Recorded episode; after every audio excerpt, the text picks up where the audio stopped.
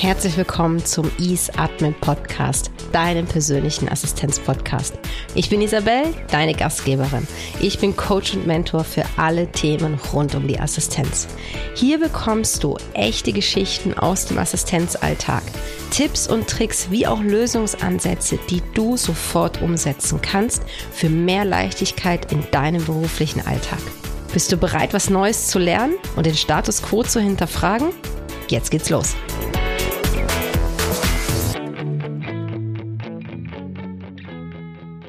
Vermeide diese fünf Fehler und dein E-Mail wird schneller beantwortet. Hey, ich bin Isabel und großartig, dass du wieder zu dieser Folge eingeschalten hast und heute etwas mehr darüber erfährst, was du tun kannst, beziehungsweise was du vermeiden kannst, damit du auf deine E-Mails schneller eine Antwort bekommst.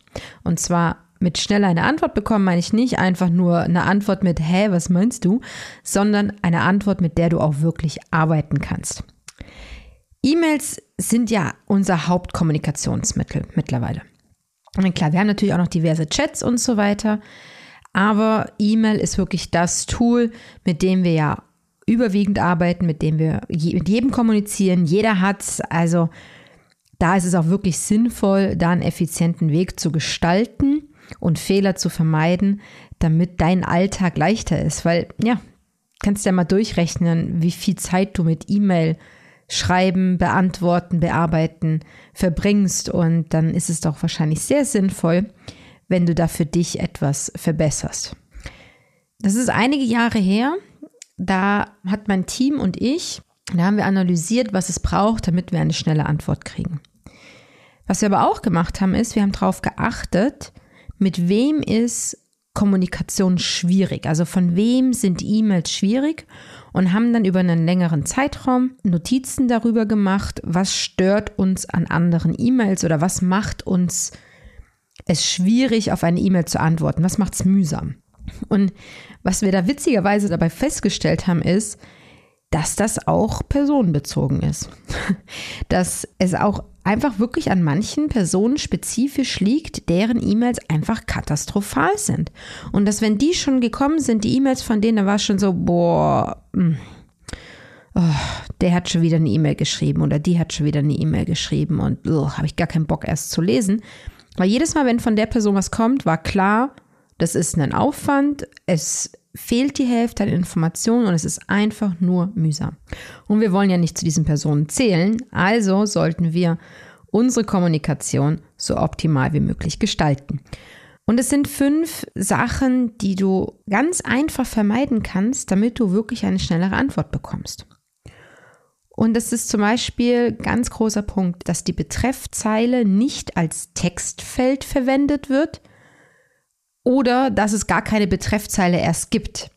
Also kannst du dir mal kurz bildlich dir ja vorstellen, du kriegst eine E-Mail, wo eine ewig lange Betreffszeile drin ist und die du ja teilweise erst gar nicht lesen kannst und so weiter. Also mega mühsam oder noch besser, wenn es keinen Betreff gibt. Auch mühsam. Dann der zweite Fehler, der unbedingt zu vermeiden ist, ist, dass der Inhalt nicht zum Betreff passt, wenn es dann einen Betreff gibt oder dass der Inhalt nicht zur vorherigen Kommunikation gehört. Also wie oft passiert es, dass eine E-Mail geht hin und her, es wird irgendwas abgesprochen und dann, und das ist mein Klassiker, wie oft mir nämlich dann Fehler passieren, ich bestätige etwas und die Person antwortet mit, liebe Isabel, vielen Dank. Dann Absatz, Absatz und dann irgendeine neue Frage, die nichts mit dem Thema zu tun hat. Hey, wisst ihr, wie oft ich das schon überlesen habe? Ich habe das schlichtweg überlesen, weil es gar keinen Sinn ergeben hat. Also ja, deswegen achte darauf, dass der Inhalt zur Betreffzeile passt und generell zur Kommunikation von der E-Mail. Ja, und dann kommen wir zu meinem, einem meiner Lieblingsthema, diese CC-Sache. Wieso setzen Menschen andere Menschen ins CC? Hat denn wirklich irgendjemand das Gefühl, dass es dadurch besser wird? Und falls es dadurch besser wird, dann liegt doch das Problem eigentlich an einem ganz anderen Ort. Also, wenn du jemand bist, der viel andere Menschen ins CC nimmt, hey, bitte hör damit auf und überleg dir wirklich, wirklich, warum du diese Menschen ins CC setzt.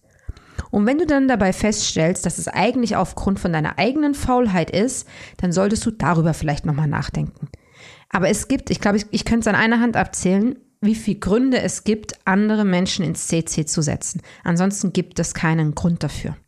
Und das nervt. Es nervt, es nervt, es nervt. Das kann ich gar nicht anders sagen. Deswegen hör einfach auf damit, weil sobald deine Empfänger auch sehr zielgerichtet sind, wirst du von den spezifischen Personen auch dementsprechend schneller eine Antwort bekommen. Dann der vierte Punkt, den du unbedingt vermeiden solltest, sind ewig lange E-Mails die auch nicht gut strukturiert sind, wo einfach ein ewig langer Text ist und am Ende ist so, hä? Und was wollte die Person jetzt von mir? Oder auch viele Informationen drin sind, die irgendwie total unnötig sind. Also auch bitte das lassen. Wirklich nur die Kernaussage in eine E-Mail packen. Das ist, das ist wirklich wichtig. Und der fünfte, letzte Punkt, den es echt zu vermeiden gibt, ist, dass eine E-Mail als Chat verwendet wird und dann irgendwann weitergeleitet wird mit den Worten, siehe unten, könntest du das bitte weiter bearbeiten. Wer auch immer das macht, hast du wirklich das Gefühl, dass irgendjemand sich die gesamte E-Mail durchliest? Na, sicher nicht. Also, verwende die E-Mails nicht als Chat und leite nicht einfach irgendwie eine ewig lange Kommunikation weiter an jemanden, der überhaupt nicht involviert war vorher, und dann sagen, hey, bitte weiter bearbeiten, ohne dass die Kernpunkte nochmal zusammengefasst wurden. Weil glaub mir eins, bis die Person sich mal mit dem Thema auseinandergesetzt hat, da vergehen Tage, da reagiert kein Mensch auf deine E-Mail. Und jetzt könnte man natürlich sagen, ja, deswegen setze ich einem CC. Wisst ihr eigentlich, wie viele Leute das erst gar nicht lesen und komplett ignorieren? Also mit CC erreicht man gar nichts. Nochmal kurz zur Wiederholung welche fünf Fehler du unbedingt vermeiden solltest, damit du eine schnelle Antwort auf deine E-Mail bekommst. Die Betreffzeile nicht als Textfeld verwenden oder erst gar keinen Betreff einfügen. Dass der Inhalt nicht zum Betreff passt. Dass unglaublich viele Menschen im CC sind. Also das ist echt das, ja, einfach lassen ewig lange E-Mails ohne eine klare Call to Action, ohne dass wirklich deutlich hervorkommt, um was geht es hier eigentlich, was will die Person von mir. Und das fünfte ist, eine E-Mail als Chat verwenden, dass die ewig lang wird, die Kommunikation, und dann weiterleiten mit den Worten siehe unten. Das bearbeitet kein Mensch. Da kriegst du nie eine Antwort drauf. So, jetzt hast du ganz, ganz, ganz viele Inputs bekommen, was du vermeiden sollst, um schnell eine Antwort auf deine E-Mail zu bekommen. Aber das ist ja jetzt nicht wirklich hilfreich, weil du ja noch gar nicht weißt, was du tun sollst. Und wir wollen ja positiv denken. Und damit wir das können und damit wir das auch wirklich gut umsetzen können, habe ich mir eine E-Mail überlegt, die alle Aspekte beinhalten, als Beispiel, wie du es vielleicht besser umsetzen könntest. Nimm dir am besten kurz einen Stift und notiere dir dazu ein paar Sachen. Wir gehen jetzt mal davon aus, dass du ein Kick-Off-Meeting organisieren musst.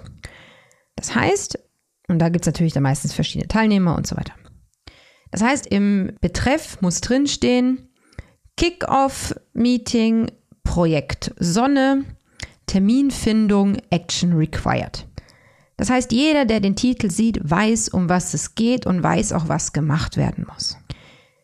Dann geht diese E-Mail wirklich nur an die Personen, die involviert sind in der Terminfindung. Also das geht nicht an jeden Executive und keine Ahnung, sondern wirklich nur an die Assistentinnen. Und vielleicht schickst du diese E-Mail sogar nur an die wirklich Key Assistants. Also nur an die Assistentinnen schicken, deren Executives absolut zwingend am Meeting teilnehmen müssen, weil alle anderen müssen sich ja dann eh fügen. Also überleg dir wirklich, wer muss die E-Mail jetzt im ersten Moment zwingend erhalten, weil dessen Information auch zwingend notwendig ist für die weitere Bearbeitung. Und auch wieder, setze niemanden ins CC. Es braucht's nicht. Dann der Inhalt. Ich meine, klar, wir starten mit einer Anrede, aber dann jetzt auch hier ein ewig langes, äh, ich hoffe, es geht dir gut und du hattest ein schönes verlängertes Wochenende oder was auch immer. Ja, kannst du machen, aber finde ich weniger sinnvoll. Also es hilft nicht viel. Viel wichtiger ist, dass im ersten bzw. im zweiten Satz sofort deutlich wird, um was geht es hier. Also in dem Zusammenhang würde ich die E-Mail wie folgt anfangen. Ich würde schreiben, im Auftrag von meinem Executive, dann halt den Namen reinschreiben. Sagen wir jetzt mal, der heißt Peter. Im Auftrag von Peter kontaktiere ich euch, um den folgenden Termin zu organisieren. So, dann weiß jeder, um was es geht. Es weiß, woher kommt der Auftrag, es weiß, was jetzt das Ziel dieser E-Mail ist. So, dann listest du die Informationen des Meetings auf. Dazu mache ich mal noch eine separate Folge. Ich habe nämlich ein spezifisches Template für so etwas, das sich sehr bewährt hat. Aber das mache ich mal wann anders. So, dann listest du die Informationen auf von, von dem Meeting, was die Personen zwingend wissen müssen. Falls du ein Dokument verwendest für die Terminfindung, also dass du zum Beispiel willst, dass die das in der Excel-Liste eintragen oder sonst irgendwie, schick bitte kein Dokument mit der E-Mail mit, sondern entweder fügst du die Excel-Liste wirklich in die E-Mail ein, also dass die im Body drin ist und schreibst auch, bitte füll nur die Excel-Liste aus, keine weiteren Kommentare oder so, also das kannst du ja machen. Oder du versendest einen Link zu einem Shared-Dokument, damit jeder live und gleichzeitig an diesem Dokument arbeiten kann. Oder falls du es kennst, Loop Component. Finde ich mega cool. Ja, ist sehr hilfreich. Ich verwende es extrem gerne für internationale Meetings, für eine schnelle Terminfindung, weil dann ist es nicht nochmal separat, sondern wirklich im Dokument auch drin, die Terminfindung. Es kann live bearbeitet werden in der E-Mail. Falls du nicht weißt, was das ist, schau am besten bei LinkedIn Learning Loop Component und dann wirst du es ganz schnell lernen. Genau, also da wichtig, kein Dokument im Anhang mitschicken, sondern nur einen Link zu einem Shared-Dokument oder einen Link zu einem Loop Component. Und dann, das ist jetzt der zentrale Punkt, ein Call to Action. Ohne Call to Action funktioniert es nicht. Auch wenn du denkst, es ist doch so logisch. Nein, ist es nicht. Schreibe am Ende, bitte fülle die Verfügbarkeiten deines Executives aus, am besten nochmal mit dem Namen irgendwie erwähnen. Oder schreib vielen Dank fürs Ausfüllen der Excel-Liste. Also wirklich ein ganz klarer Punkt, was die Person, die das jetzt empfängt, tun muss. Wenn es extrem zeitkritisch ist, schreib auch noch eine Deadline rein. Das ist auch noch gut für den Gegenüber, damit die Person weiß, wie dringend oder nicht dringend das Ganze ist.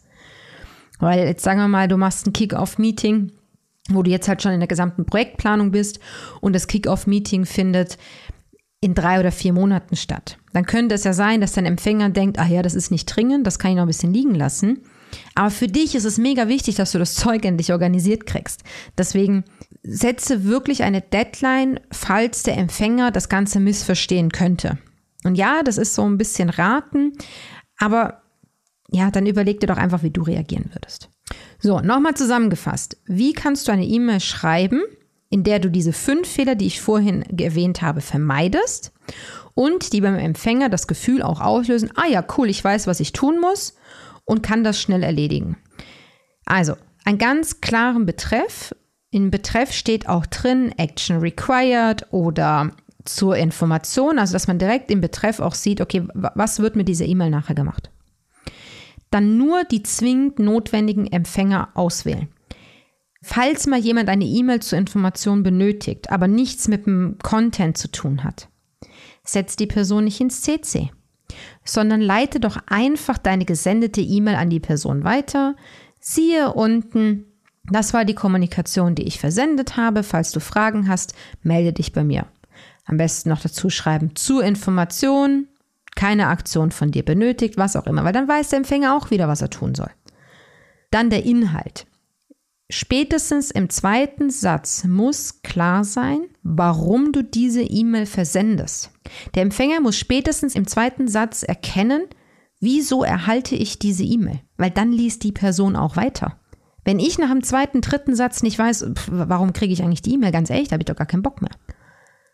Dann, falls du ein Dokument mitschickst oder falls ein Dokument notwendig ist, schicke nicht das physische Dokument, also wenn es bearbeitet werden soll, schicke nicht das Dokument im Anhang, sondern schicke es mit einem Link, also dass es ein Shared-Dokument ist, oder verwende ein Loop-Component und am Ende ein Call to Action. Und zwar einen eindeutigen Call to Action. Und nicht nur ein vielen Dank für deine Antwort. Das ist kein Call to Action. Du musst schreiben. Bitte sende mir deine Antwort bis Freitag. Bitte füll das Dokument aus. Bitte gib mir die Verfügbarkeiten deines Executives durch. Was auch immer.